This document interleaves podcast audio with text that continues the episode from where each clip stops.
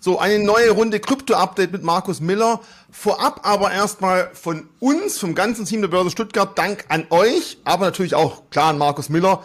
Dank euch haben wir diesen Preis hier gewinnen können. Das heißt also, wir wurden dafür ausgezeichnet für die Kommunikation im Bereich Krypto über unseren YouTube-Kanal. Und das ist natürlich ein Punkt, wo wir uns unglaublich freuen, wo wir natürlich auch ganz starken Markus dafür danken, weil von ihm unglaublich viel Input kam. Also das ist ein großen Teil dein Verdienst, dass wir vom Bundesverband der Kommunikation genau diesen Preis bekommen haben. Aber natürlich auch von allen Zuschauern, denn ohne euch hätten wir in dem Bereich nicht so viel gemacht. Also Markus, daher von uns allen Vielen Dank. Das nächste Bier, wenn du bei uns in Stuttgart mal bist, geht auf jeden Fall auf mich und das zweite und das dritte definitiv auch. Ja, das freut mich sehr. Auch von meiner Seite aus, ich freue mich natürlich sehr über so einen Preis. Vor allem auch, wenn man sich mal die Konkurrenz anschaut. Ich habe es mal angeschaut. Also ich glaube, die Uniklinikum Heidelberg und der Worldwide Fund oder so in der ja. Endauswahl zum Thema äh, digitale Kommunikation finde ich ganz toll. Zweiter Punkt, was mir auch ganz wichtig ist, den Dank kann ich natürlich auch zurückgeben an euch äh, von der Börse Stuttgart. Äh, es ist ja immer schön, schön Wettervideos zu machen, also in, in Zeiten, wenn die Börsen steigen oder wenn alles mal äh, gut läuft. Wir haben jetzt auch in den letzten Jahren natürlich sowohl von, von den Märkten mal immer massiven Gegenwind gehabt, wo wir ja jetzt nichts äh, dafür äh, können, aber wichtig ist eben auch in diesen Phasen konsequent und diszipliniert weiter Videos äh, zu drehen, was ganz, ganz entscheidend ist. Und was mich natürlich auch ganz, ganz besonders freut an diesem Preis, wenn mal ein Anwaltsschreiben wieder reinflattert. Also auch das haben wir ja in der Vergangenheit mal wieder gehabt oder immer mal wieder gehabt, wenn eben Leute nicht so begeistert sind über das, was ich hier äh, sage. Dennoch sind wir hier eben auch standhaft geblieben, haben diese Prozesse auch gewonnen und gerade in solchen Zeiten, wenn einem der Wind ins Gesicht bläst, dann schweißt einen das ähm, noch viel stärker zusammen und deswegen bin ich euch auch dankbar, dass ihr in dieser Phase auch mal zu einem gehalten habt und mir das einfach weitergezogen haben und das macht mich ganz, ganz stolz und deswegen möchte ich diesen Preis vor allem auch gerade meinen Anwälten widmen und einen kleinen Gruß an die Anwaltskanzlei aus Köln. Ja, man gewinnt auch Kommunikationspreise, indem man standhaft bleibt. Macht auf jeden Fall Sinn. Und zum Thema Kommunikation, gleich der zweite Punkt. Im letzten Krypto-Update hatten wir ja mal eine Umfrage gestartet und euch gefragt, zum einen, okay, wo seht ihr den Bitcoin-Preis Ende 2021? Natürlich habt ihr auch die Möglichkeit gehabt, äh, Bücher von Markus zu gewinnen. Übrigens drei der Gewinner haben sich noch nicht zurückgemeldet. Schaut mal bitte in den Kommentaren nach, weil sonst müssen wir die nächsten drei Gewinner zielen. Und die Antwort von euch war, im Schnitt schätzt ihr, und es waren 197 Teilnehmer, nicht zu unterschätzen, den Preis von Bitcoin Ende des Jahres bei 84.543 US-Dollar. Zum heutigen Tag wären das ein Plus von 79,5 Prozent. Wir hatten natürlich auch Pessimisten dabei, die den Kurs bei 14.000 gesehen hatten. Wir hatten auch extreme Optimisten dabei mit 160.000 und irgendwo dazwischen mit 84.543. Das ist ja auch für vielen die Meinung, wo man sagt, ja, die 80.000 könnten dieses Jahr noch geknackt werden naja, ich schau, schau mal einfach mal, was passiert. Wir gehen Schritt für Schritt voran. Ich meine, lang ist es ja nicht mehr bis Ende 2021. Also da sind schon sehr positive Prognosen drin. Ich würde aber sagen,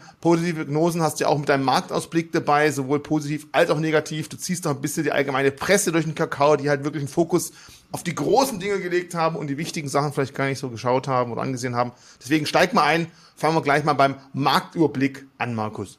Genau, also mal ganz kurz zu diesen äh, Auswertungen. Äh, es ist natürlich interessant, klar, es ist nicht repräsentativ, repräsentativ nach wissenschaftlichen Maßstäben. Wir sind ja ein YouTube-Format, aber dennoch äh, ist es ein bisschen vielleicht bedenklich, dass der Optimismus sehr, sehr stark überwiegt. Also da muss man natürlich auch immer vielleicht mal ein bisschen die Bremse reinhauen, weil jeder, der uns jetzt kennt, wir sind keine Pusher, wo sagen, ja, jetzt Jahresende 100.000 wenn Moon und so weiter. Also man muss sich eben auch auf solche Rücksetzer, wie wir es jetzt auch mal wieder gehabt haben, einstellen vor allem auch mental, damit man die auch eben verkraftet. Das ist was ganz, ganz Entscheidendes und das wird auch in Zukunft immer wieder der Fall sein. Dennoch habe ich heute auch sehr, sehr viele Belege und Indizien, die mich positiv stimmen, warum ich von der Blockchain-Technologie, von Bitcoin, Ethereum und Co. so überzeugt bin. Aber auf dem Weg dorthin werden enorme Volatilitäten natürlich nach wie vor sein. Ja, und dann gehen wir gleich mal in unseren Marktbericht. Das haben wir nämlich mal wieder gesehen. An einer Zeit, in die, der die Volatilitäten sehr, sehr stark äh, zurückgegangen sind, in der sich der Bitcoin fast schon wie ein Stablecoin entwickelt hat, jeden Tag ein bisschen gestiegen. Im Fahrwasser dieser Kryptowelt-Leitwährung auch die ganzen Altcoin-Märkte. Und dann gab es ein Ereignis, das sicherlich als historisch zu betrachten ist aber ökonomisch als vollkommen vernachlässigbar. Und das war eben der 7. September, es war ein Dienstag, das war dieser Tag, an dem El Salvador, also ein Land in Lateinamerika, ein Land mit massiven Problemen, wo es vor 30 Jahren noch einen Bürgerkrieg gab, äh, erheblichen, erheblich großer Armut, großen Verwerfungen, den Bitcoin als offizielles Zahlungsmittel äh, eingeführt hat zur Landeswährung. Und äh, der Land, äh, die Landeswährung ist jetzt eben nicht irgendeine Landeswährung aus El, El Salvador, sondern die Landeswährung ist der US-Dollar. Also dieses Land, das zeigt ja auch schon, wie schwach dieses Land äh, ist oder wie äh, uneinständig dieses Land ist, hat den US-Dollar als Landeswährung. Und darum wurde jetzt natürlich ein gigantischer Medienhype gemacht. Alle großen Wirtschaftszeitungen und auch viele Krypto-Fachmedien haben das natürlich äh, als Aufhänger genommen, um eben diesen Bitcoin-Meilenstein zu dokumentieren. Wird äh, die Kursgewinne der letzten Tage, also im Vorfeld dieses 7. September, wurden auch dann dafür hergenommen, begründet, um das mit El Salvador zu begründen. Und ich habe ja schon lange gesagt, was für ein Quatsch. El Salvador ist von der Wirtschaftsleistung weitaus geringer wie ein Bundesland wie Hessen, hat vergleichbar viele Einwohner wie Hessen, also wirtschaftlich vollkommen vernachlässigbar. El Salvador hat dann unter seinem ja eloquenten Präsidenten, der kryptoaffin ist, der das als Marketing-Tool eben nutzt, um Aufmerksamkeit zu erwecken, auch eben äh, eine eigene Wallet eingeführt. Chivo heißt die, die jeder äh, El Salvadorianer äh, runterladen kann und da bekommt man dann Gegenwert 30 US-Dollar um eben äh, Bitcoin äh, zu kaufen. Und mich hat das sehr, sehr stark erinnert an den Zusammenbruch der DDR, als äh, damals äh, also ja die Bundesrepublik Deutschland ein Begrüßungsgeld gemacht hat für DDR-Bürger von 100 Mark. Das war ein psychologischer Effekt. Das ist natürlich auch psychologisch ganz, ganz wichtig. Volkswirtschaftlich ist aber sowas natürlich vollkommen vernachlässigbar. Und Vergleichbares ist eben auch im Fall El Salvador äh, ja, der Fall. Der andere Punkt war dann der, es hat sich dann eine Reddit-Gruppe äh, gegründet, die eben dazu aufgerufen hat, an diesem 7. September auch Bitcoin zu kaufen, aus Solidarität zu El Salvador auch 30 Dollar zu investieren. Das hat dann dazu geführt, dass das auch durch zahlreiche Medien ging, dass man gesagt hat, oh, jetzt wird der Bitcoin richtig anziehen. Ich meine, 30 Dollar in dieser Reddit-Gruppe waren ein paar Millionen Menschen. Nur, wenn jetzt da nur 50 Prozent mitmachen oder selbst wenn alle mitmachen, dann sind das relativ wenige Bitcoin, die dort bewegt werden würden mit 30 Dollar. Also auch dieser Effekt ist vernachlässigbar. Und was ist dann passiert? Es kam zu einem sogenannten Flash Crash am 7. Äh, September. Also genau das Gegenteil, was alle erwartet haben, ist passiert. Urplötzlich ist der Bitcoin massiv zusammengebrochen. Und dann haben die gleichen Medien, die ja schon diese positiven Berichte geschrieben haben, schnell eben nach Gründen gesucht für diesen Zusammenbruch. Also gibt es irgendein Ereignis in China oder kommen jetzt wieder die bösen Regulierer, weil in, Bitcoin, äh, in El Salvador der Bitcoin eingeführt worden ist und machen die irgendwas kaputt und so weiter. Und all diese Gründe sind eben aus meiner Sicht auch immer absurd, die dann zusammengesucht werden, sondern der Markt und die Kurse geben die Gründe und die Nachrichten wie immer in diesem Zusammenhang vor. Und das war eben in diesem Zusammenhang sehr, sehr klar, auch auf Basis der On-Chain-Daten, also der Blockchain-Daten auszuwerten. Was waren die wesentlichen Gründe für diesen massiven Zusammenbruch? Also es ging um 10.000 Dollar im Bitcoin äh, herunter. Äh, die Altcoin-Märkte dementsprechend sind diesen Entwicklungen gefolgt, weil sie eben auch abhängig sind von dem Bitcoin als Kryptoweltleitwährung. Und die Gründe waren eben automatisierte Computerhandelssysteme, die eben diesen Trends dann auch folgen und den Abwärtstrends antizipieren, partizipieren und massiv verstärken. Das ist mal ein ganz, ganz gravierender Punkt. Dann zahlreiche Marktteilnehmer, eine Vielzahl an Marktteilnehmern waren aufgrund dieses El Salvador-Ereignisses unter positiven Entwicklungen äh, der letzten Wochen eben positiv, hochspekulativ, positiv gestimmt auf den Bitcoin und haben eben gehebelt und kreditfinanziert in die Kryptomärkte investiert. Und in solchen Fällen, wenn es dann zu einem Kursrückgang kommt, werden eben sehr schnell wieder Margin Calls ausgelöst. Es kommt eben zu Zwangsliquidationen. Und auch das ist eben belegbar. Auf zahlreichen Derivate, Kryptobörsen sind Hunderttausende Anleger eben zwangsliquidiert worden. Und auch diese Zwangsliquidationen haben dann eben den Abwärtstrend verschärft.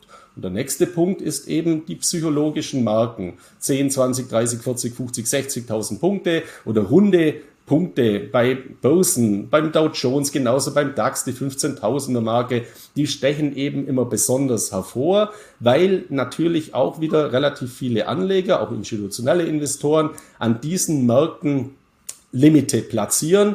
Beim Bitcoin in dem Fall natürlich auch Stop-Loss Limited. Das heißt, es sind sehr viele Stop-Limite an der Marke von 50.000 Dollar gelegen. Und nachdem eben diese 50.000 Marke durchschritten war, haben die äh, ausgelöst und dadurch wurde auch dieser ganz, ganz massive Abwärtstrend äh, eben verstärkt und es kam zu massiven Dominoeffekten und das war eben der Grund für diesen Flash Crash, der überhaupt nicht besorgniserregend ist, weil im Vorfeld natürlich die Wochen zuvor nach diesem Mai Crash, den wir auch gesehen haben, es vollkommen natürlich und auch gesund ist, dass wir eben mal wieder die Konsolidierungsphase sehen. Und wir alle wissen als etwas erfahrener Kryptoinvestoren, an den Kryptomärkten gibt's eben keine äh, derartige Konsolidierungsphasen, wo vorher noch geklingelt wird. Auch an der Börse wird eben vorher nicht geklingelt, äh, dass die Kurse steigen oder fallen, sondern es kracht dann halt eben immer mal massiv zusammen. Und ich habe das meinen Lesern eben beschrieben als mit einem Effekt, der heißt Rolltreppe aufwärts, Fahrstuhl abwärts. Also wenn man sich den Chart anschaut in diesem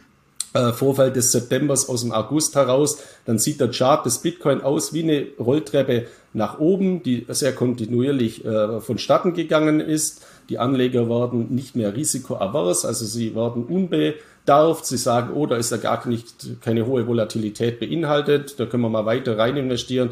Und dann kommt halt innerhalb von Minuten dieser Fahrstuhl und der saust nach unten und dann sind viele eben total überrascht oder auch in Panik oder sie können gar nichts machen, weil sie, wenn sie nicht in einem Spot, in der Kasse investiert sind, also mit echten Kryptowährungen, Blockchain basiert, werden sie ausgestoppt. Und das sind die Gründe, das sind die Effekte für solche massiven Zusammenbrüche, die aber, wie gesagt, überhaupt keinen Grund äh, zur Besorgnis geben. Und dieser 7. September in Bezug auf Bitcoin als erster Staat, als Landeswährung akzeptiert, das wird man in den Geschichtsbüchern irgendwie mal auch da einordnen, wie diese berühmte Pizza oder die zwei Pizzen, die mal für 10.000 Bitcoin verkauft wurden.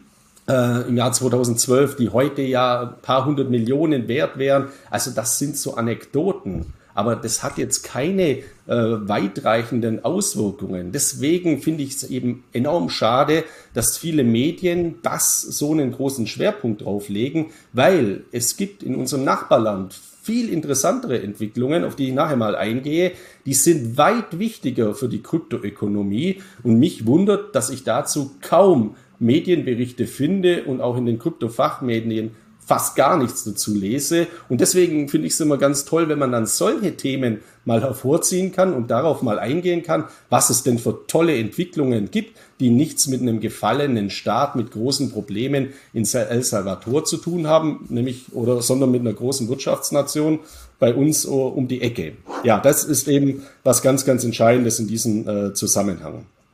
Lass uns jetzt mal vielleicht einen Blick auf die Marktkapitalisierung werfen, dass wir sehen, wie hat sich denn der Markt seit diesem Datum 7. September wieder bewegt, leicht erholt, zumindest gefangen und nicht weiter im Abwärtstrudel gelaufen. Das ist ja auch schon mal ein Erfolg, dass man nicht von einem Tiefpunkt des nächsten Stop-Loss reißt, wir weiter nach unten sacken. Ähm, hier haben wir mal die Darstellung von CoinMarketCaps.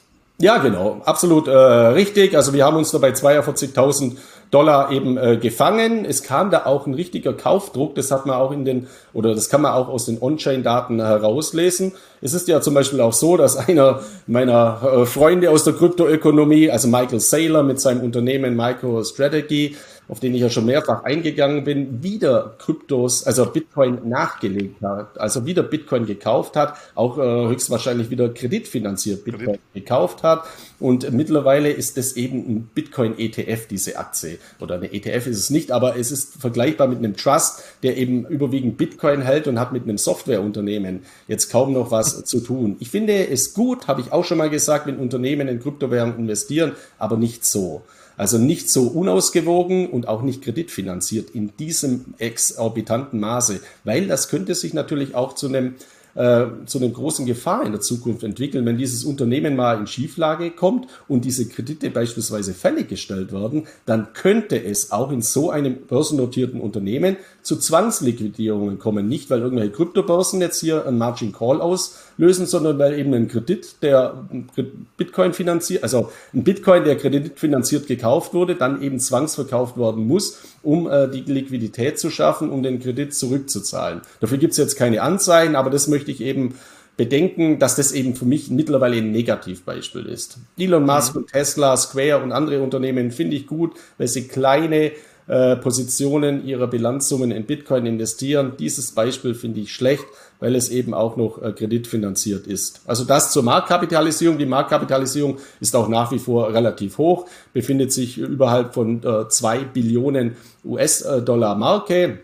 Da kann man jetzt durchaus auch sagen, das ist eine Konsolidierung mittlerweile trotz diesem massiven Einbruch auf einem hohen äh, Niveau und an den positiven Aussichten langfristig hat sich nichts äh, verändert. Im Gegenteil, ich finde sogar solche Effekte eben mal ganz gut, weil eben die spekulativen Elemente auch aus den Märkten gespült werden und weil mal wieder ein bisschen mehr Sensibilisierung für die Risiken hier entsteht, dass eben auch äh, das keine Einbahnstraßen sind und weil somit natürlich auch eine Überhitzung der Märkte eben vorgebeugt wird. Und wie wichtig das auch ist, zeigt immer dieser Blick auf den Crypto Fear und Greed Index, also ein Sentimentindikator, den Crypto Angst und äh, Gier Index. Der ist also ähm, vor dem Flash Crash äh, stand der bei rund 79 Punkten und ist dann auf 30 Punkte eingebrochen. Also im vorigen Crypto Update haben wir ja gesagt, nach dieser, nach diesem Mai-Crash äh, hat sich dieser Crypto 4 Index innerhalb kürzester Zeit verdoppelt. Und jetzt sieht man mal, wie schnell dieser Crypto 4 Index äh, äh, sich auch halbiert. Also wie volatil auch die Stimmung unter den Investoren ist. Und davor muss man sich eben schützen, dass man sich eben nicht vor diesen Emotionen leiten lässt. Und das macht man eben am besten als Hodler und nicht als Trader. Das habe ich ja auch schon oft genug ausgeführt. Und man sieht auch jetzt, wo wir diese Erholung sehen, wie schnell dann dieser Crypto 4 und Greed Index eben von den 30 Punkten auf aktuell wieder 49 Punkten angestiegen ist. Also auch das ist eben ein Effekt. Und da kommt immer der Aspekt auch zum Tragen, wenn ich immer bei manchen Analysten oder äh, Experten lese, ja, Bodenbildung abwarten. Ja, ich kann das an der, ich kenne auch die ganzen alten Börsenfloskeln, also never catch a falling knife, also nie ins fallende Messer greifen und so weiter. Beim Bitcoin funktioniert das aber nicht. Also nicht ins fallende Messer greifen wird nicht funktionieren, weil es da keine Bodenbildung gibt, weil das dann eben aussieht wie ein V und dann stehe ich halt an der Seitenlinie und bin nicht investiert. Deswegen meine Empfehlung, ich kann das nur noch mal betonen, auch in Tranchen in ein fallendes Messer greifen, weil ich werde den Tiefpunkt eh nicht erreichen. Aber ich laufe ansonsten äh, sehr stark Gefahr, dass ich an der Aufwärtsbewegung oder an der Gegenbewegung überhaupt nicht partizipiere. Und es ist eben auch so, dass äh, Flashcrest äh, zeigen, dass die oftmals im Nachhinein dann wie eine V, wie eine Kerbe aussehen. Damit mal wieder zurück, Richie. Muss vielleicht aber im Kryptomarkt sagen, ähm, man kann durchaus versuchen, die Bodenbildung zu, äh, einzugreifen, aber die Bodenbildung ist halt viel schneller, als es häufig bei anderen Märkten ist, als im Aktienmarkt. Weil grundsätzlich, wenn man sich mal den Kryptomarkt anschaut, was da in einer Woche passiert, kann im Aktienmarkt in einem Monat oder im ganzen Jahr geschehen. Also man muss da schon ein bisschen mit der Zeit mitgehen und da ist absolut recht, da immer auf den absolut perfekten Zeitpunkt zu warten, das wird nicht funktionieren. Da muss man auch ehrlicherweise sagen, ich nehme mal den zweitbesten Kurs und nochmal da vielleicht sogar einen besten, wenn ich Glück habe. Und vielleicht steige ich auch beim einsteigenden, beim steigenden Kurs wieder nochmal ein, weil man nie, nie beim Aktienmarkt, beim Kryptomarkt erst recht nicht den tiefsten Punkt am Tag erreichen wird. Und wenn, dann war es halt einfach nur Zufall. Genau. Und wenn man es eben emotional nicht schafft, weil so zu agieren ist immer einfach gesagt, kaufen, wenn die Kanonen donnern und ja. so weiter. Fakt ist doch der, dass viele Investoren dann, wenn es donnert, massive Panik haben und eher noch verkaufen. Deswegen Selbstdisziplinierungsfunktionen nutzen und das geht eben ganz perfekt über Investitionsplanstrategien, über ganz rudimentäre Sparplanstrategien, dass ich eben sage, ich habe jetzt die Summe X, die ich in Bitcoin, Ethereum oder in Kryptowährungen investieren möchte. Das mache ich jetzt über einen Zeitraum von zehn Monaten oder zwölf Monaten und investiere je jeden Monat 500 Euro und macht es diszipliniert über einen Sparplan, weil der Sparplan schaut dann nicht auf äh, Emotionalitäten, im Sentiment und er schaut auch nicht auf Kurse, sondern der diszipliniert. Und die einzige Disziplin, die man dann haben muss, ist eben so einen Sparplan auch durchzuhalten, dass man den nicht abbricht. Deswegen ist das immer meine Empfehlung, gerade für Neueinsteiger, macht's Sparpläne, Spläne, äh, Sparpläne, so heißt es, und investiert's in Tranchen. Ja, dann äh, das Schöne an der Kryptowelt ist ja die Transparenz, die gigantisch hohe Transparenz, bei der uns äh, Kryptoanalysehäuser, Blockchain-Analysehäuser, forensische Analysehäuser unterstützen, indem sie eben die Daten äh, von der Blockchain äh, auswerten, wie beispielsweise Chainalysis oder eben Glassnode. Ich schaue mal diese Glassnode-Daten äh, sehr, sehr oft an und wir gehen ja öfters mal auch auf Indikatoren ein, auf, auf Krypto-Indikatoren. Den Gross Value Locked haben wir vor einiger Zeit mal mhm. äh, vorgestellt, also weil es ja aus der klassischen Börsenwelt auch KGV oder Kurs-Buchwert-Verhältnisse und so weiter gibt. Derartige Indikatoren gibt es natürlich in der Kryptowelt nicht, aber es gibt sehr, sehr interessante Indikatoren, die sich lohnen, neben dem reinen Blick auf die täglichen äh, Kurse mal anzuschauen. Und dazu zählen beispielsweise Dinge wie im DeFi-Bereich der Gross Value Locked, GVL, oder eben äh, bei den Blockchain-Analysedaten dieser SOPR, also dieser ähm, Spend Output Profit Ratio. Hört sich jetzt total äh, komplex an. Da wird eben der Kauf- und Verkaufspreis äh, in der Blockchain von Kryptowährungen analytisch ausgewertet und in äh, Relation gesetzt zu den Verkaufspreisen. Dann gibt's da eben einen äh, Wert, der über eins liegt oder eben unter eins und daraus kann man wiederum herauslesen, wie äh, sensitiv sind denn diese Verkäufe oder wer verkauft jetzt beispielsweise äh, in Bezug auf Kryptowährungen, Bezug auf den Bitcoin, den Bitcoin. Und wenn man diese äh, Daten eben auswertet, dann stellt man fest,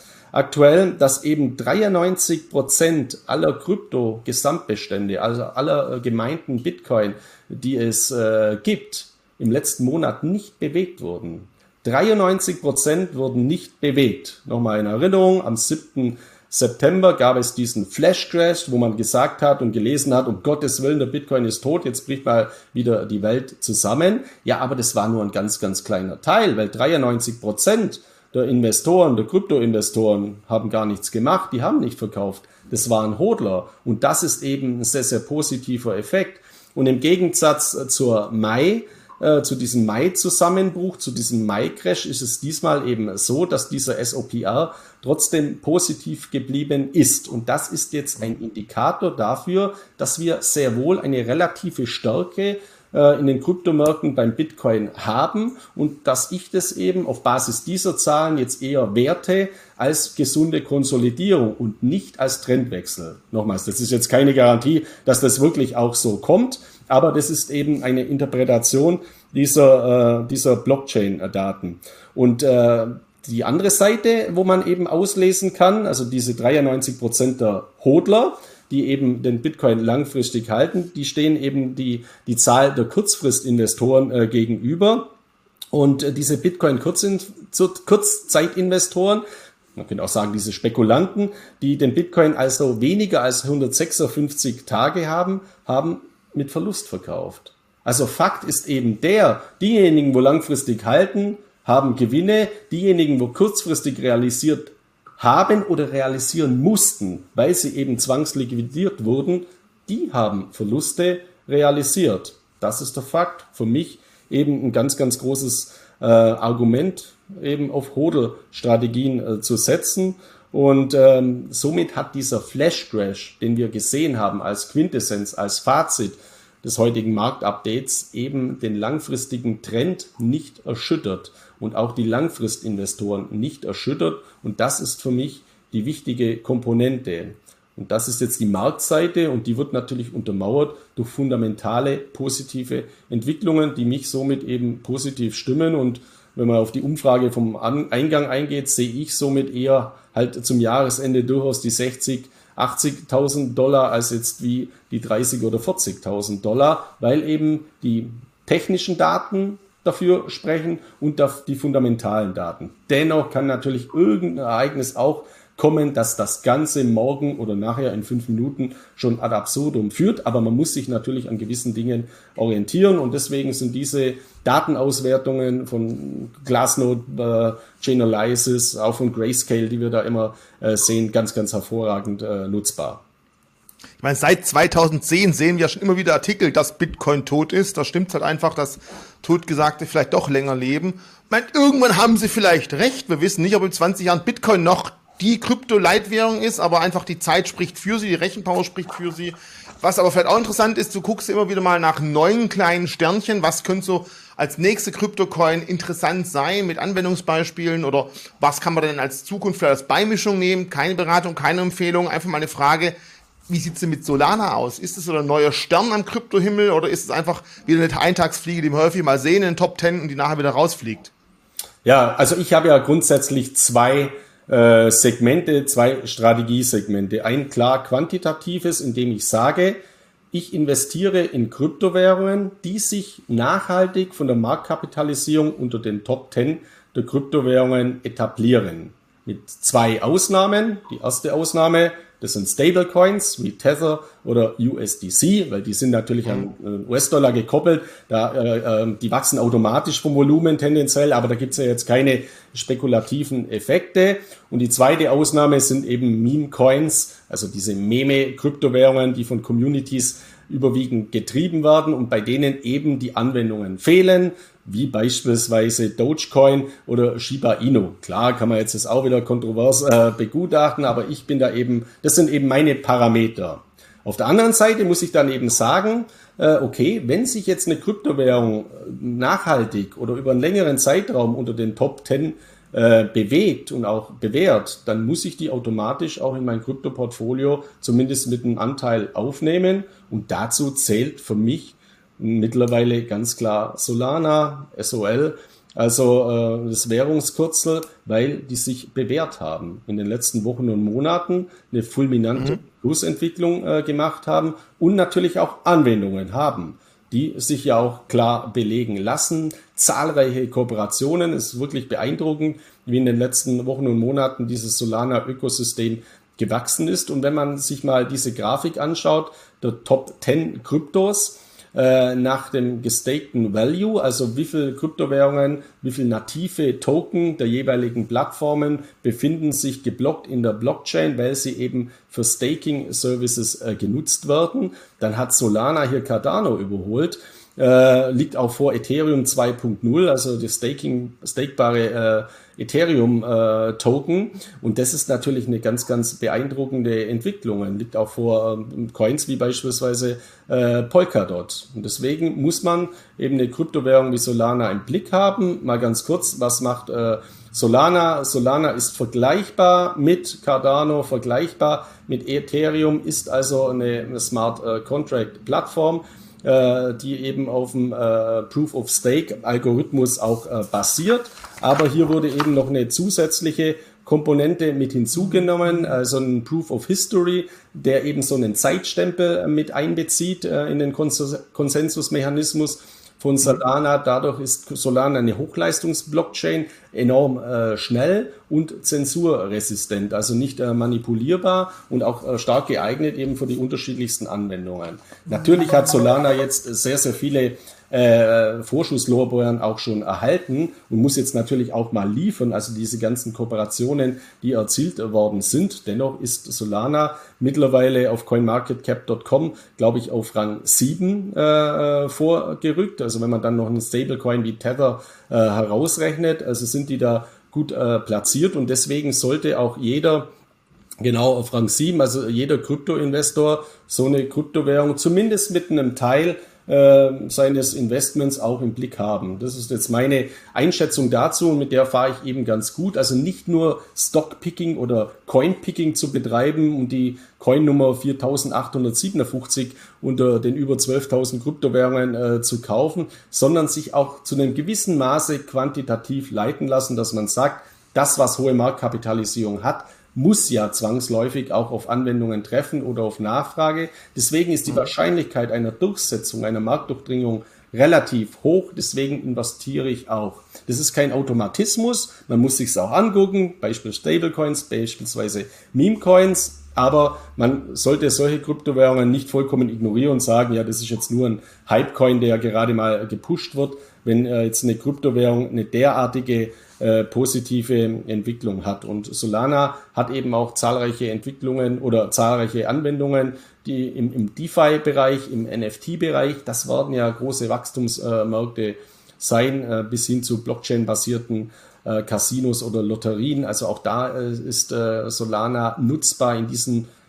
boomenden Gaming-Märkten der Zukunft und deswegen, ja, kann man sich das Ganze mal anschauen und auch eine Position, eine erste Position da mal aufbauen, beziehungsweise eine erste Position. Also diejenigen, die natürlich schon länger in Solana investiert sind, die haben natürlich massive Gewinne dort schon drin. Da kann man sich dann mal überlegen, bei diesen Niveaus durchaus auch mal einen Teilgewinn natürlich äh, zu realisieren. Also somit derjenige, wo noch nichts hat, kann, sollte diesen Coin nicht ignorieren, sondern einsteigen. Derjenige, wo schon länger investiert ist, herzlichen Glückwunsch. Hier kann man mal über eine Teilgewinnmitnahme durchaus nachdenken. Gleiches gilt übrigens auch für einen Coin wie Cardano, der auch in den letzten Monaten äh, eine enorme äh, Stärke äh, realisiert hat oder gezeigt hat und enorme Kursgewinne vollzogen hat.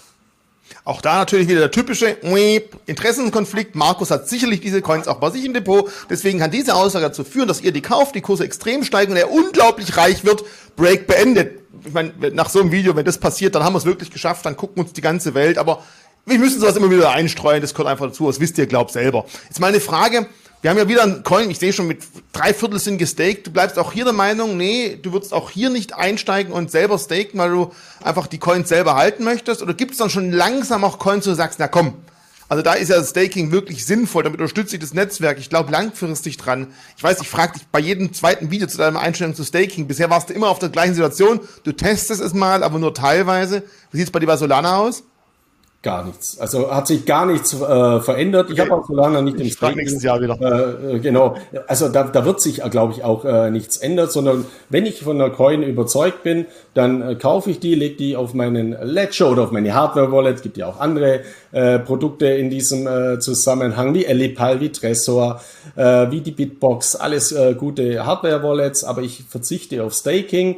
Äh, durchaus auch oder auch aus steuerlichen Gesichtspunkten. Also man darf das eben nicht äh, vergessen. Derjenige, der jetzt ähm, äh, Solana vor zwei oder vor einem Jahr gekauft hat, und in Staking gegeben hat, der hat eine 10-Jahresfrist nach derzeit gültigem Steuerrecht beziehungsweise Auslegung, die sich auch wieder äh, relativ schnell ändern könnte. Also auch da nur mal der Hinweis. Aber Staking ist eben Stand jetzt äh, steuerlich schädlich, weil eben die Spekulationsfrist sich verlängert. Derjenige, wo Solana äh, gekauft hat und eben liegen hat lassen oder auf ein Ledger gepackt hat, also auf eine Hardware-Wallet gepackt hat, der hat nach Stand jetzt eben nach einem Ablauf der Spekulationsfrist von einem Jahr einen steuerfreien Kursgewinn. Und dieser Vorteil überwiegt natürlich ganz, ganz stark. Also ich will ja auch, ich bin ja jetzt kein Staking-Gegner und so weiter. Staking ist ja auch was Sinnvolles. Staking schafft ja Stabilität der Netzwerkökosysteme. Wenn niemand Staking macht, ja, dann würde das ja gar nicht ja, funktionieren. Das ist eben was ganz, ganz Entscheidendes. Aber ich bin eben kein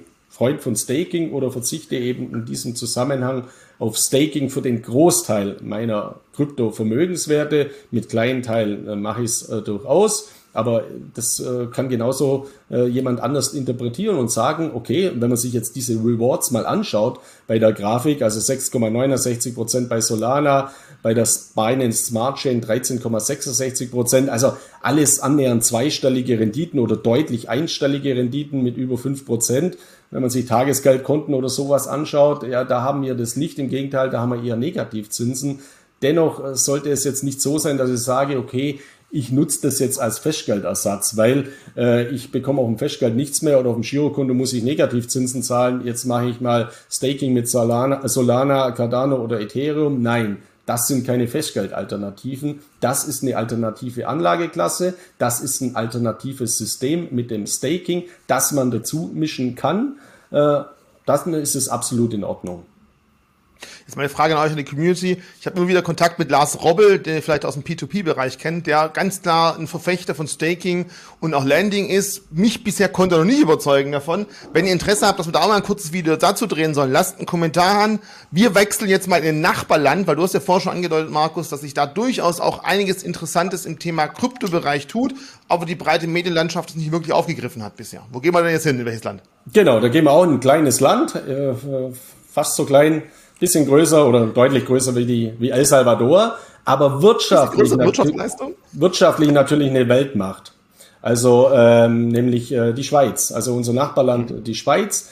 Die, die Schweiz hat sehr innovative Blockchain-Gesetze schon seit einiger Zeit implementiert und äh, in der Schweiz siedeln sich sehr, sehr viele Kryptofirmen an ähm, Facebook mit, äh, mit damals noch mit der Libra Association ist ja auch mal in die Schweiz gegangen. Dann hat man aber gemerkt, okay, das regulatorische Umfeld ist doch äh, relativ schwer für so ein Großprojekt. Dann ist man zurückgegangen in die USA. Äh, aber in der Schweiz gibt's eben eine Kryptowährung, die eine Zulassung der dortigen Finanzmarktaufsicht, der eidgenössischen Finanzmarktaufsicht FINMA hat, die von Bitcoin Swiss auch äh, als Emittent mit herausgegeben äh, wurde oder wird, die eben auch durch eine Bankgarantie gedeckt ist. Also wir haben ja immer wieder die Diskussionen bei Tether, wie sind denn die Dollar eigentlich gedeckt, wo liegen die Dollar überhaupt? Gleiches gilt auch für den USDC. Äh, Coin, also da stellt sich immer die Frage, wie funktioniert denn die Rückdeckung? Äh, bei dieser Schweizer Franken-Kryptowährung ist das ganz klar äh, eben durch durch Bankgarantien. Und dieser, diese Kryptowährung, dieser Kryptofranken hat äh, das Währungskürzel XCHF und heißt Kryptofranc. Also und überraschenderweise kennt den gar niemand. Und jetzt stellt sich natürlich die Frage, ja, für was brauche ich denn sowas überhaupt? Kann der toll steigen oder so? Nein, der ist natürlich auch ein Stablecoin, der an den Krypto, äh, der an den Schweizer Franken gekoppelt ist. Aber der Schweizer Franken ist eben eine sehr, sehr solide Währung, eine Hartgeldwährung und viele Anleger investieren eben äh, in den Schweizer Franken zur Währungsdiversifikation als Ausgleichssystem beispielsweise im Währungsbereich zum Euro oder auch zum US-Dollar. Wenn man sich die Schweizer Frankenkursentwicklung auch anschaut, ganz, ganz stabil und ich kenne auch viele Anleger, die eben Schweizer Franken in Banknoten beispielsweise ins Schließfach legen oder Fremdwährungskonten in Schweizer Franken unterhalten. Und für all jene ist es eben sehr, sehr interessant, dass es auch einen Kryptofranc gibt, also einen ähm, Kryptofranken, Krypto-Schweizer Franken, der eins zu eins an den Schweizer Franken gekoppelt ist, weil man kann den beispielsweise auf eine Hardware-Wallet legen und somit dann in ein Schließfach legen. Man muss also kein Papiergeld in Form von Banknoten von Schweizer Franken in den Safe legen oder man muss auch kein Konto unterhalten bei einer Schweizer Bank. Man darf auch nicht vergessen, die Schweiz hat höhere Negativzinsen wie äh, die Eurozone mit minus 0,75 Prozent. Also auch viele Schweizer Banken legen verstärkt eben diese Negativzinsen auf ihre Kunden um. Und so ein Kryptofonds, ein Krypto-Schweizer Franken ist eben auch von Negativzinsen nicht betroffen. Und ich bin dann ganz flexibel. Interessanterweise basiert dieser Kryptofranken XCHF auf äh, der Blockchain von Ethereum. Also das ist ein Ethereum-Token. Das heißt jetzt wiederum, ich kann diesen Token auch über dezentrale Kryptobörsen, wie beispielsweise eine der größten Uniswap, kaufen und kann den dann über meine Ethereum Wallet, MyEther, äh, also äh, beispielsweise verwahren. Also über einen Hardware Wallet kann ich diese Ethereum, äh, diesen Ethereum Token eben äh, ähm, über mein Ether Wallet beispielsweise verwahren und habe den dann sicher in einem Safe, aber eben Blockchain basiert. Das ist eine ganz, ganz äh, interessante Entwicklung. Und was mich jetzt eben überrascht in Bezug auf die Medienlandschaft, unser Nachbarland, die Schweiz, führt eine Kryptowährung ein, beziehungsweise hat eine Kryptowährung eingeführt, nicht von staatlicher Seite. Also im Gegensatz zu El Salvador muss man natürlich dazu sagen, das ist jetzt keine offizielle Staatswährung, muss es ja auch nicht sein, weil es sowieso gekoppelt ist an den Schweizer Franken. Also er deckt den, er bildet den Schweizer Franken eins zu eins ab. Aber für mich ist dieser Schritt, den die Schweiz schon vor einiger Zeit gegangen ist oder Unternehmen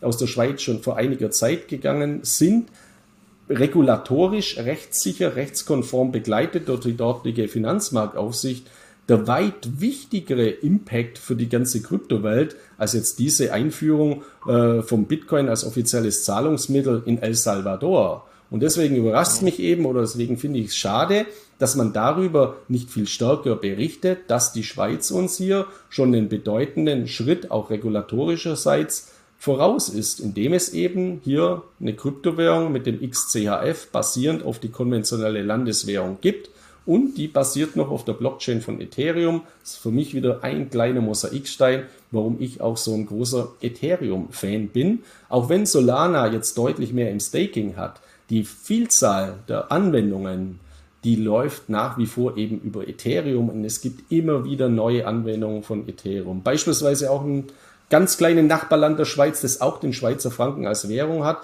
Die haben vor kurzem jetzt Blockchain-basierte Briefmarken eingeführt. Die laufen auch wiederum über die Blockchain von Ethereum. Also Ethereum hat so viele Anwendungsfälle und äh, Staaten können eben auch mit Ethereum äh, kooperieren, also diese Blockchain nutzen und deswegen sind das sehr, sehr interessante Entwicklungen und das ist eine bedeutende Entwicklung, was in der Schweiz passiert ist, worüber aber leider kaum äh, Zeitungen oder Medien berichtet haben. Deswegen. Du meinst Liechtenstein, oder? Mit dem. Mit genau, Fürsten, genau, das Fürstentum Liechtenstein hat ja eine Zoll- und Wirtschaftsunion mit der Schweiz, keine eigene mhm. Zentralbank im Gegensatz äh, zur Schweiz und nutzt eben auch den Schweizer Franken als Landeswährung. Also im Fürstentum Liechtenstein gibt's keine eigene Landeswährung und die haben eine eigenständige Blockchain-Briefmarke eben äh, herausgegeben, auch eine limitierte Version. Die hat dann 60 Schweizer Franken äh, gekostet, war limitiert auf 3200 äh, Stück, äh, war ruck, also in kürzester Zeit ausverkauft, eine ganz, ganz interessante Entwicklung. Und man sieht auch, wie innovativ diese Länder auch sind. Auch Österreich hat beispielsweise schon seit langem über die österreichische Post äh, Blockchain-Briefmarken. Also in Liechtenstein hat es natürlich auch die Post herausgegeben. Das Briefmarkenmonopol oder wie immer man das nennen will. Die Hoheit liegt natürlich dort in der Post, sind ja aber auch äh, eben äh, staatsnahe äh, Konzerne und somit ist das auch eben regulatorisch begleitet. Und das finde ich eben äh, sind sehr, sehr interessante Entwicklungen, die auch zeigen, dass das regulatorische Umfeld mittlerweile so weit geht, dass einst schwerfällige Konzerne wie Post, Telekom und sowas also eben auch in der Kryptowelt, in der Blockchain-Welt ankommen und das eben auch umsetzen. Also hat man dann auch die Möglichkeit, relativ einfach wahrscheinlich auch Zahlungen über diese Blockchain mit dieser Währung in Schweizer Franken abzuwickeln und wahrscheinlich viel schneller als eine SWIFT-Überweisung wäre. Wenn wir bei Zahlungen sind, es geht ja auch einiges gerade zum Thema Zahlungen direkt mit Kryptowährung ähm, Neues über die Bühne. Da hast du, glaube ich, auch was ganz Gutes mitgebracht. Ja, genau. Das ist mal wieder ein Praxistipp, was ich eben sehr, sehr äh, stark sehe. Also es steht ja außer Frage, dass äh, der Bitcoin ursprünglich mal von Satoshi Nakamoto in seinem White Paper als Zahlungsmedium äh, konzipiert war. Derzeit ist es aber so, äh, dass der Bitcoin überwiegend äh, von Investoren gekauft wird, nicht als Zahlungsmedium oder als Zahlungsmittel, sondern als Wertaufbewahrungsmedium. Also im Hinblick auf Inflation, im Hinblick auf äh, labile Geldsysteme, konventionelle Wirtschaftssysteme, auf den Crash oder was auch immer. Man kauft äh, mhm. den Bitcoin als Alternative, beispielsweise zu einem Edelmetall wie Gold und mischt das äh, seinem Portfolio dazu. Dennoch kann man natürlich auch Kryptowährungen für Zahlungen nutzen und ähm, die großen ähm, äh, Kreditkartenanbieter wie Visa und Mastercard worden eben in diesen Markt äh, stark einsteigen in der Zukunft. Äh, PayPal, also einer der größten Zahlungsverkehrsdienstleister, hat es schon gemacht in einzelnen Ländern und äh, Regionen, dass eben Krypto-Wallets hier integriert sind. Und ich habe immer wieder sehr viele Anfragen, auch dahingehend, von Freiberuflern, von Selbstständigen, von kleinen und mittelständischen Unternehmen, von Anwaltskanzleien übrigens auch, von Steuerberatern. Also können wir auch äh, Kryptowährungen akzeptieren, ähm, rein aus Marketing-Gesichtspunkten oder eben auch um Innovation zu zeigen, dass man eben auf dem Briefkopf schreiben kann, äh, Bankverbindung bei der Sparkasse Stuttgart und äh, Bitcoin Wallet oder Ethereum Wallet. Man kann uns auch in Kryptowährungen bezahlen. Und ich hatte da mal so einen Fall, einen Physiotherapeut, der ein Leser von mir äh, ist, der hat vor einigen äh, Jahren äh, schon äh, seine Dienstleistungen auch in Kryptowährungen angeboten, in Bitcoin. Das hat dazu geführt, dass die regionale Presse sogar einen Bericht dazu äh, gemacht hat und er hat enorme viele Aufmerksamkeit dadurch erreicht. Das ist ja auch das Ziel, was viele damit äh, erreichen wollen. Also nur mal ein Beispiel, was vielleicht äh, bekannter ist, ist Philipp Plein. Philipp Plein ist so eine Modemarke, eine relativ hochpreisige Modemarke, wo dann so ein Sneaker auch mal 6000 Euro kostet oder eine Jacke 10.000 Euro. Die haben auch 15 Kryptowährungen eingeführt vor kurzem. Das ist ja nicht deswegen, weil jetzt auf einmal so viele äh, Menschen mit Kryptowährungen ihre Sneaker für 6.000 äh, Euro zahlen wollen, sondern eben auch, weil sie Innovation zeigen wollen, weil sie mediale Aufmerksamkeit erringen möchten. Vergleichbar auch mit El Salvador. Das ist auch das Ziel, PR-Arbeit und so weiter. Aber es gibt jetzt eben auch Selbstständige, wie dieser Physiotherapeut, der das gemacht hat. Und bei dem haben dann wirklich auch äh, Patienten mit Kryptowährungen bezahlt. Und er hat eben den Fehler gemacht, dass er dazu seine Wallet-Adressen genommen hat, mit der er auch privat seine Kryptobörse, äh, Kryptowährungen verwaltet. Also er hat damals die Wallet-Adressen von seiner Kryptobörse genommen. Dort sind dann die Zahlungen eingegangen, also von Wallets äh, dritten Beispiels, äh, zum Beispiel. Und bei ihm war dann die Quintessenz die, dass erstmal seine gesamten Werte eingefroren wurden und dann wurde ihm anschließend das Konto gekündigt. Und in späterer Folge hat er massive Probleme gehabt mit dem Finanzamt, weil er das natürlich nicht als Einkommen deklariert hat. Also das geht dann von Geldwäsche bis Steuerhinterziehung, die ganze Palette durch. Und das muss ja wirklich nicht sein, beziehungsweise da möchte ich mal darauf hinweisen, einfach aufpassen, was man hier macht. Also wenn man jetzt als Unternehmer, als Freiberufler Zahlungen in Kryptowährungen entgegennimmt, bitte eine neue Blockchain-Wallet anlegen, entweder eine Online-Wallet oder äh, einen Ledger oder noch besser natürlich ein Geschäftskonto bei einer Kryptobörse aufmachen, bei der das möglich ist. Es gibt Kryptobörsen, bei der Geschäftskonten auch aufgemacht werden können. Dann hat man entsprechende Geschäftswallets die man dann eben in der Bilanz beim Finanzamt auch deklarieren kann, weil das ist ganz, ganz wichtig. Es wird eben in Zukunft ansonsten zu massiven Problemen führen. Und selbst wenn man da nur ein paar hundert Euro drüber laufen lässt, allein diese Probleme mit dem Finanzamt sind eben vermeidbar, wenn man das äh, gut strukturiert. Und es gibt natürlich auch schon zahlreiche Kryptozahlungsverkehrsdienstleister, die sich auf die Abwicklung derartiger Geschäftsprozesse äh, konzentriert haben. Eben auch was ganz, ganz wichtig ist. Aber was ich eben in letzter Zeit äh, feststelle, mit den ganzen regulatorischen Verschärfungen, KYC und so weiter, wir haben das ja auch beim Thema Binance mal kurz angesprochen, dass dort jetzt auch alles äh, besser angegeben werden muss wie äh, in der Vergangenheit. Also gerade bei Kryptobörsen, auch in unserem regulierten Raum, habe ich sehr, sehr häufig dass eben Konten eingefroren werden, Mittelherkunftsnachweise dann verlangt werden, teilweise bei Konten, wo vor fünf Jahren mal Geld einbezahlt worden ist, Bitcoin gekauft wurden, die sind massiv gestiegen, jetzt wird verkauft, will man wegüberweisen, auf einmal wird alles eingefroren und man muss zig Nachweise erbringen oder man hat sogar eine Kontokündigung. Also deswegen um diese Themen muss man sich auch kümmern und es wirklich sauber gestalten und eben ganz, ganz klare Trennungen machen von privat genutzten Wallets, beruflich genutzten Wallets oder Wallets von Kindern, äh, Ehepartnern und so weiter, dass man das eben ganz, ganz sauber strukturiert, weil es für die Zukunft unerlässlich ist. In der Vergangenheit war das so ein Wildwest-Thema, wo keinen großartig interessiert hat. Die Zeiten sind längst vorbei und deswegen kommt äh, dieser Thematik eine ganz, ganz hohe Sensibilisierung zu. Meine Frage aus der Praxis, wenn jetzt hier Physiotherapeut, ich lasse mal einmal die Knochen einrenken, der hat einen Satz von 80 Euro, dann muss, sagt er mir 80 Euro in Bitcoin und ich muss einfach schauen, wo zu dem Zeitpunkt der Bitcoin-Preis steht und bis es bei ihm ankommt, ist es schon ein anderer. Oder wie gehen dann solche Menschen vor, dass sich in solchen Kryptowährungen wirklich bezahlen lassen? Ja, also es ist ja so, in der Praxis äh, sitzt man ja beim Physiotherapeuten und die Behandlung wird ja in der Regel in Euro ausgewiesen, also 80 Euro oder was du gesagt hast. Und da gehe ich halt auf meine App äh, und übertrage dem jetzt eben 0,00 äh, x Bitcoin, also den Bitcoin-Preis zu der Minute, wo ich meine Zahlung vollziehe. Und er kann mhm. dann auf der anderen Seite entscheiden, äh, entweder geht diese Bitcoin-Zahlung auf seine Wallet und bleibt dort liegen, oder wenn er das über einen Krypto-Zahlungsverkehrsdienstleister macht, dann kann er auch Sofortkonvertierungen haben. Das heißt, okay. er hat dann eine Sofortkonvertierung, dass äh, er eben das sofort im Eurobetrag hat. Und viele haben das da, weil natürlich dieser Eurobetrag auch wieder relevant ist als Einnahme äh, in der Deklaration äh, der Bilanz beziehungsweise der Einnahmenüberschussrechnung, je nachdem, wie der jetzt steuerlich mhm. aufgestellt ist, für das Finanzamt. Das Finanzamt rechnet natürlich nicht den Bitcoin ab, sondern nimmt auch diesen Gegenwert her. Und da reicht wirklich äh, die Dokumentation, am besten natürlich über eine App oder über äh, Kryptobörsen, die das eben anbieten, also für unternehmerische Zahlungen, wo ich dann das so sauber dokumentiert habe und nur exportieren muss für meinen Steuerberater oder wenn man es jetzt eben rudimentärer machen will, einfach über ein Excel-Sheet eintragen, den Gegenwert zum gleichen Tag in Euro mit angeben, das dann im Zusammenhang mit der Einkommensteuer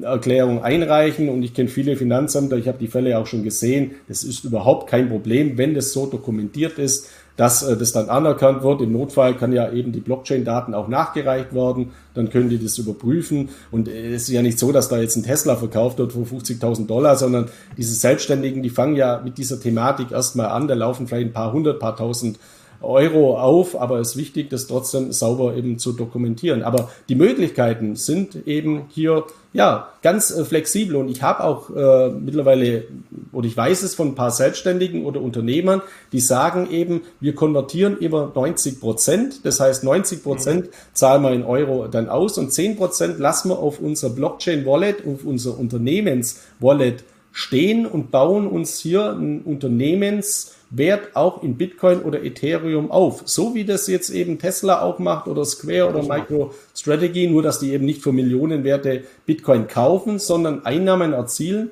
und die dann auch stehen lassen als unternehmerische Geldanlage, als Unternehmenswert, nicht in Euro, sondern in Bitcoin. Und ich glaube, auch diese Thematik wird in Zukunft weiter eine große Nachfrage erzielen.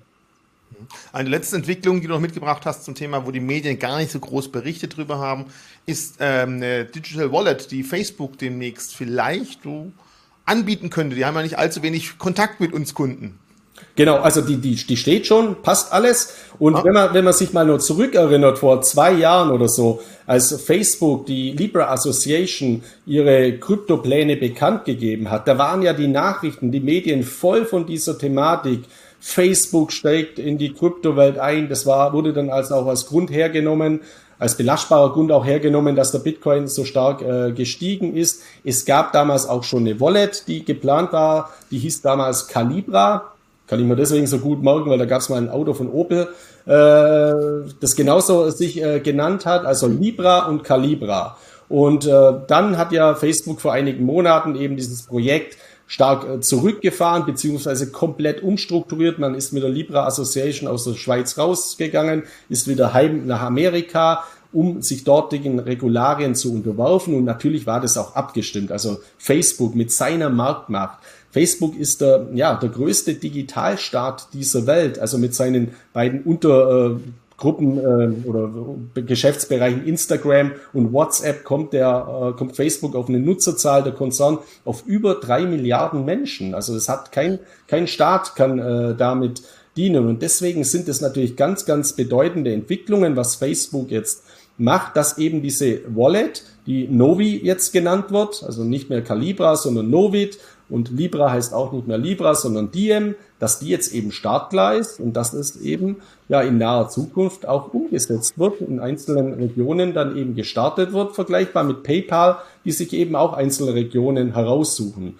Und das ist doch eine tolle Meldung, über die man mal eher berichten sollte, dass so ein Digitalstaat in Anführungszeichen wie Facebook mit drei Milliarden Menschen sowas angeht, als dass ein Minimalstaat wie El Salvador mit ein paar Millionen Einwohnern dann irgendwie ein Bitcoin als Landeswährung einführt. Deswegen finde ich eben eben gerade in, in den Medien äh, der Fokus falsch gesetzt und ich bin überzeugt, wenn Facebook das dann wirklich startet, dann werden die Medien voll sein mit dieser Novi Wallet, mit dieser Diem Kryptowährung. Dann wird das auch wieder ein Grund sein, warum die Kryptomärkte steigen. Aber das sind natürlich Indikatoren, die heute schon eben klar belegbar sind und positive Entwicklungen, die mich eben auch positiv stimmen, dass eben diese, dieses ganze Ökosystem weiter wachsen wird. Und dafür werden private Kryptowährungen wie es eben dieser DM sein wird von Facebook, genauso ein wichtiger Baustein sein wie private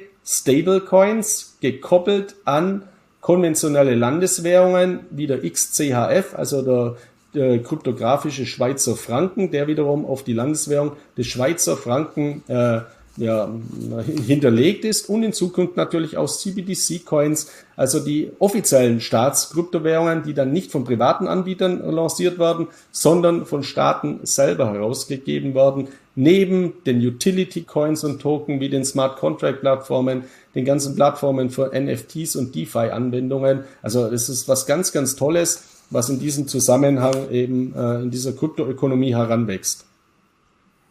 Ne, neben jetzt Bitcoin als Wertspeicher, Bitcoin als Unabhängigkeit von den Fiat-Währungen, ist natürlich auch Bitcoin, ich sag mal, das Paradebeispiel für Blockchain, für Blockchain-Anwendungen.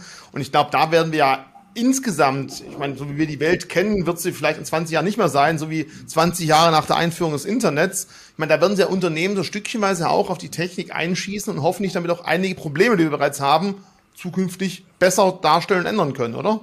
Ja, absolut. Deswegen, wir machen, glaube ich, äh, den Fehler, immer zu sehr auf die Finanzwirtschaft zu schauen mit Kryptowährungen. Also den monetären Gedanken immer zu stark in den Fokus zu stellen, auch mit Kryptobörsen und was kann dann verbrieft werden, also so wie an den konventionellen Börsen. Dass aber Kryptowährungen beziehungsweise Token auch in der Realwirtschaft bei Industriekonzernen ganz, ganz große Anwendungsmöglichkeiten bieten, neue Geschäftsmodelle sich auftun werden, bestehende Geschäftsmodelle weit besser strukturiert werden können, Rationalisierungseffekte eintreten können, mehr Wettbewerbsfähigkeit entsteht. Das fällt auch immer ein bisschen äh, herunter in diesen ganzen äh, Berichterstattungen. Deswegen äh, kann ich auch nur mal auf den Bitkom nochmals äh, verweisen, also auf diesen Digitalverband in Deutschland, der eine einzigartig fundamental gute analytische Arbeit macht, der auch ganz, ganz hervorragende Studien immer veröffentlicht und Pressemitteilungen zu, gerade auch zu, zu Digitalgamen in allgemeinem eben und natürlich auch gerade zur, zur Blockchain-Technologie.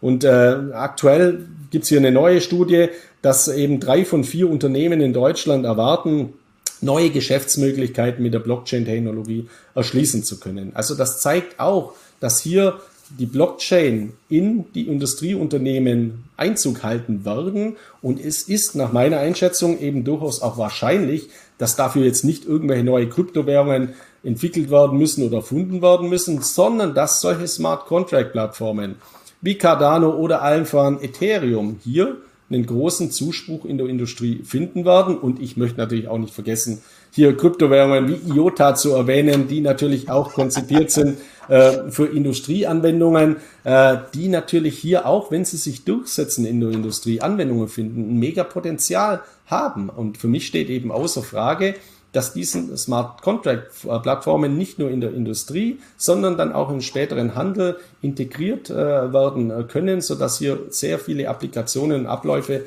drüber laufen werden und dementsprechend für das gesamte Ökosystem ein großes Potenzial entsteht. Und deswegen bin ich auch eben so optimistisch für große Smart Contract Plattformen, wie wir sie heute ja schon haben, die ja auch schon sich sehr, sehr gut bewährt haben und in der Marktkapitalisierung entsprechend hoch stehen, wie Cardano, Polkadot, Ethereum, Solana und so weiter. Und auch natürlich kleinere, die spezifizierter sind, wie beispielsweise EOTA, um hier auch keine anderen zu vergessen. Oder natürlich auch Kryptowährungen, die sich auf Supply Chain Management äh, fokussieren, wie beispielsweise VeChain oder auch Chainlink in diesem Zusammenhang. Äh, alles attraktive Möglichkeiten, die große Chancen eben hier bieten.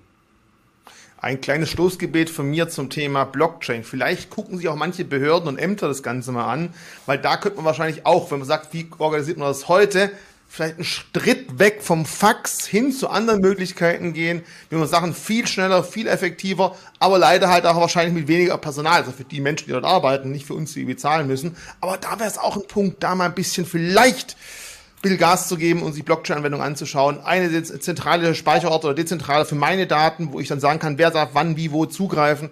Ich denke nur dran, wie lange ich hinterher rennen muss, um die Geburtsurkunde von meinem Kleinen zu kriegen. Da geht es vielleicht auch in Zukunft etwas einfacher, wenn man solche Techniken in solchen Ämtern noch einsetzen könnte irgendwann mal.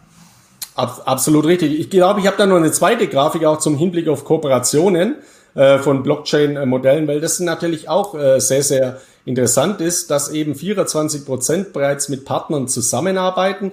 Und so ein Partner muss jetzt nicht unbedingt ein Startup sein, sondern für mich kann ein Partner auch Ethereum beispielsweise sein. Also ist jetzt kein zentraler Partner, wo mir eine Blockchain zur Verfügung stellt, sondern ein dezentraler. Und ein Partner kann dann wiederum äh, ein spezialisiertes Startup sein, der die Blockchain von Ethereum beispielsweise nutzt. Also auch das zeigt für mich, dass diese Kooperation ganz hoch gehängt werden muss. Und wir haben ja öfters immer noch die Diskussionen, der Substitution. Also sind Kryptowährungen eine Gefahr für die Banken oder wer bekämpft wen oder die Notenbank das und so weiter. Nein, ich glaube, es wird ein System der Koexistenz in Zukunft geben und äh, Banken, Zentralbanken, Staaten, Regierungen, Institutionen, Behörden werden eben kooperieren mit innovativen Anbietern, weil es ist ja zum beiderseitigen Vorteil und äh, somit werden die auch äh, eben hier hier ja, Vorteile erzielen. Und was natürlich schon die Grundlage ist, wir sind ja ein analytisches Format, kein politisches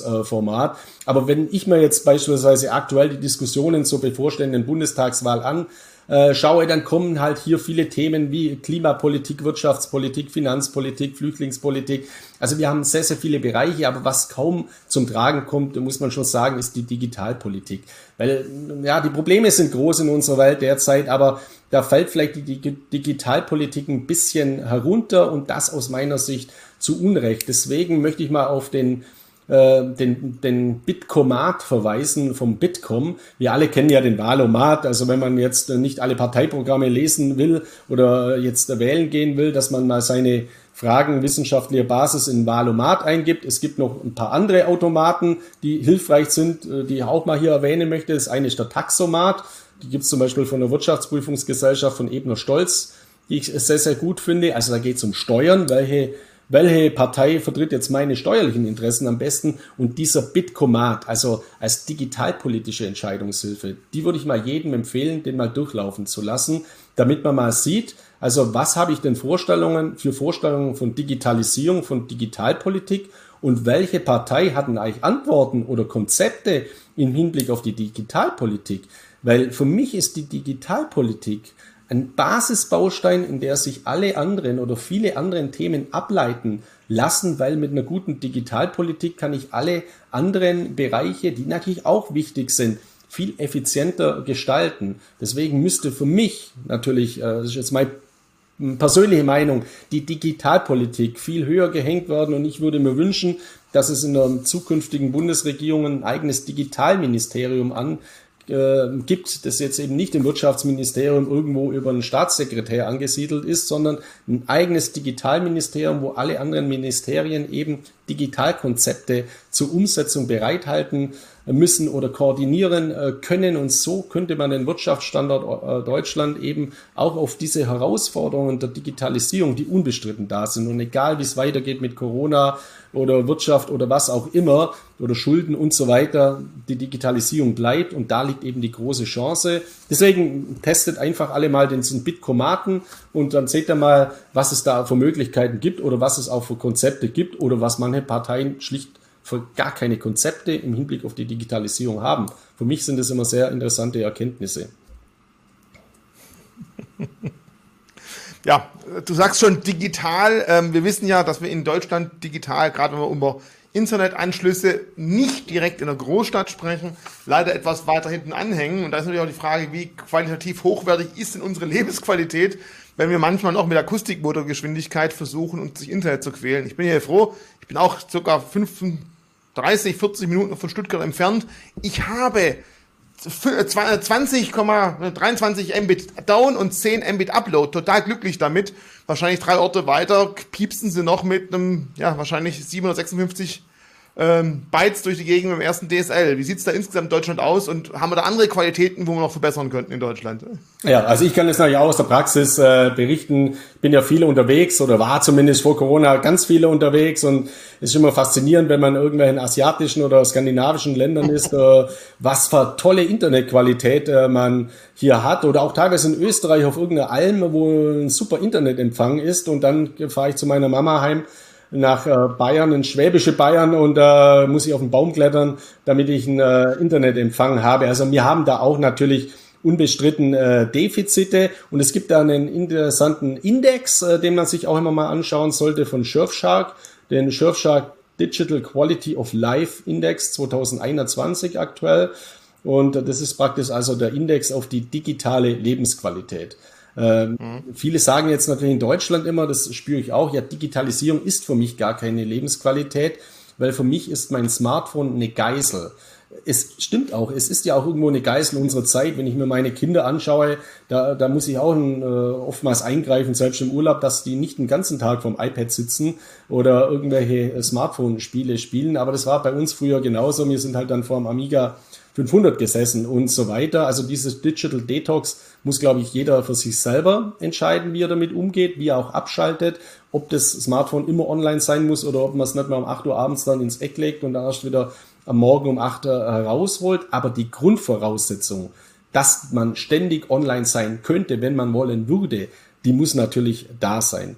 Und da hat sich in der letzten Zeit eben in Deutschland schon einiges Positive getan. Also das zeigt auch dieser Digital Quality of Life Index. Also Deutschland ist hier um sieben Plätze vorgerückt. Ich glaube, ich habe da auch eine Grafik da von der Statista mhm. damit äh, dazu ähm, gepackt. Aber man muss eben sagen, also wir, wir sehen das hier, also Dänemark als einziges Land hier mit einem Wert von über 0,8 ist hier äh, absolute Spitze, auch Finnland, also gerade die skandinavischen Länder sehr, sehr weit, auch äh, eben asiatische Länder wie Süda, äh, Südkorea beispielsweise oder Singapur sehr weit und Deutschland ist jetzt so schlecht nicht, auch wenn man es jetzt mal in Relation sieht äh, zu unseren Nachbarländern, in Anführungszeichen wie Frankreich, die Schweiz oder auch äh, Großbritannien. Aber in Teilbereichen sind wir natürlich nach wie vor ein digitales Entwicklungsland und messen uns damit Staaten in Afrika äh, oder wirklich in, der, in, in Lateinamerika, die ganz, ganz schlechte wirtschaftliche Rahmenbedingungen haben, aber teilweise eine bessere digitale Infrastruktur, beispielsweise im Hinblick auf die Breitbandgeschwindigkeit. Also das ist ja auch ein mhm. politisches Thema, Breitbandausbau. Das ist ein digitalpolitisches Thema und der muss endlich äh, gemacht werden, weil das ist natürlich auch eine Grundlage für autonomes Fahren.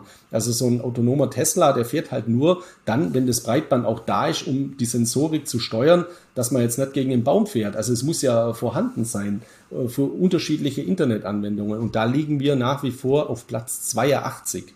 Und das ist natürlich ein dramatisch schlechtiges ja, Zeichen, ist eben ja, ein Zeichen für ein digitales Entwicklungsland und auch von der Breitbandstabilität liegen wir auf Platz 59. Und das ist natürlich auch für eine Technologienation, für eine Wirtschaftsnation wie Deutschland ein Armutszeugnis. Und deswegen hier schließt sich wieder der Kreis zu dem, was ich vorher gesagt habe. Digitalpolitisch muss hier eben viel getan werden, damit das eben forciert wird, weil das äh, eine Grundvoraussetzung ist für unsere wirtschaftliche und technologische digitale Wettbewerbsfähigkeit in der Gegenwart und Zukunft, wo wir uns ja mit Giganten aus Asien und den USA, mit Technologiegiganten messen. Und dazu müssen wir natürlich die steuerlichen, die wirtschaftlichen, aber allen voran natürlich auch die digitalpolitischen Grundlagen legen. Und da haben wir riesiges Aufholpotenzial. Das kann man natürlich so seine Wahl beeinflussen, je nachdem, wie wichtig einem Digitalpolitik ist. Aber jeder ist seines eigenen Glückes Schmied. Und für mich ist das Fazit somit des heutigen Tages, diese Rahmenbedingungen bieten für jeden unter uns natürlich gigantisches Potenzial, nämlich erstens in seine Digitalbildung zu investieren.